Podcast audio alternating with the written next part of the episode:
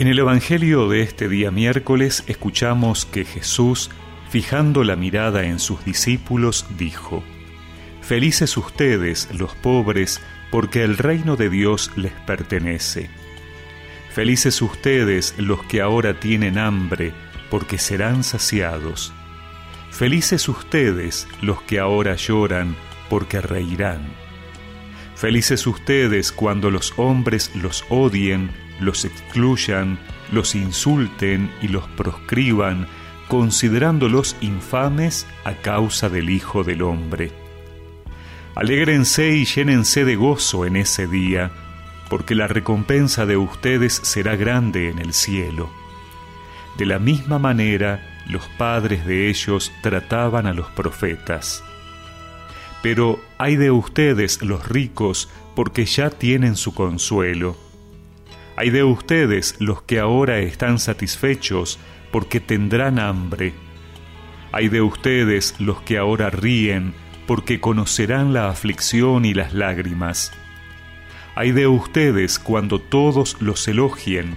De la misma manera los padres de ellos trataban a los falsos profetas.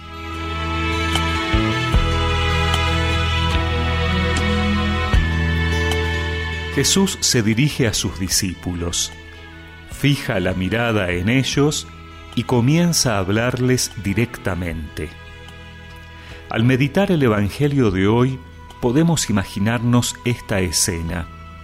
Jesús que fija la mirada en nosotros y nos habla. No habla solo a la multitud, me habla a mí. A mí que estoy atravesando un momento de dolor, de angustia. A mí que experimento tantas carencias y dificultades. A mí que me cuesta vivir y profesar la fe en ambientes a veces hostiles en la sociedad, el trabajo o la familia. A mí me dice que me alegre y me llene de gozo, porque al reconocerme necesitado, que no puedo solo, estoy reconociendo la necesidad que tengo de Dios.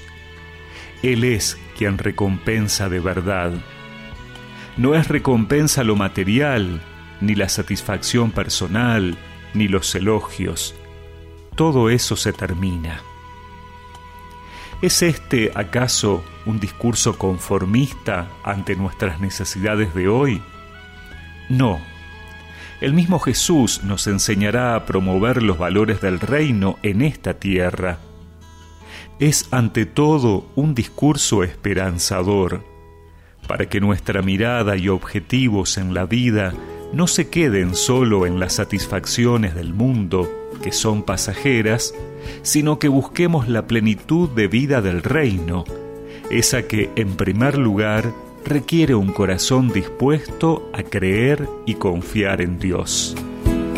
Felices los pobres de espíritu, porque de ellos es el reino de los cielos. Felices los que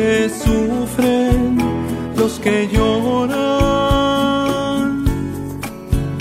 porque recibirán paz y consuelo.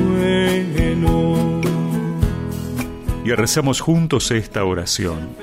Señor, que en medio de mis dificultades pueda alegrarme de saber que tú diriges mi vida hacia la plenitud del gozo en el reino de Dios. Amén y que la bendición de Dios Todopoderoso, del Padre, del Hijo y del Espíritu Santo los acompañe siempre.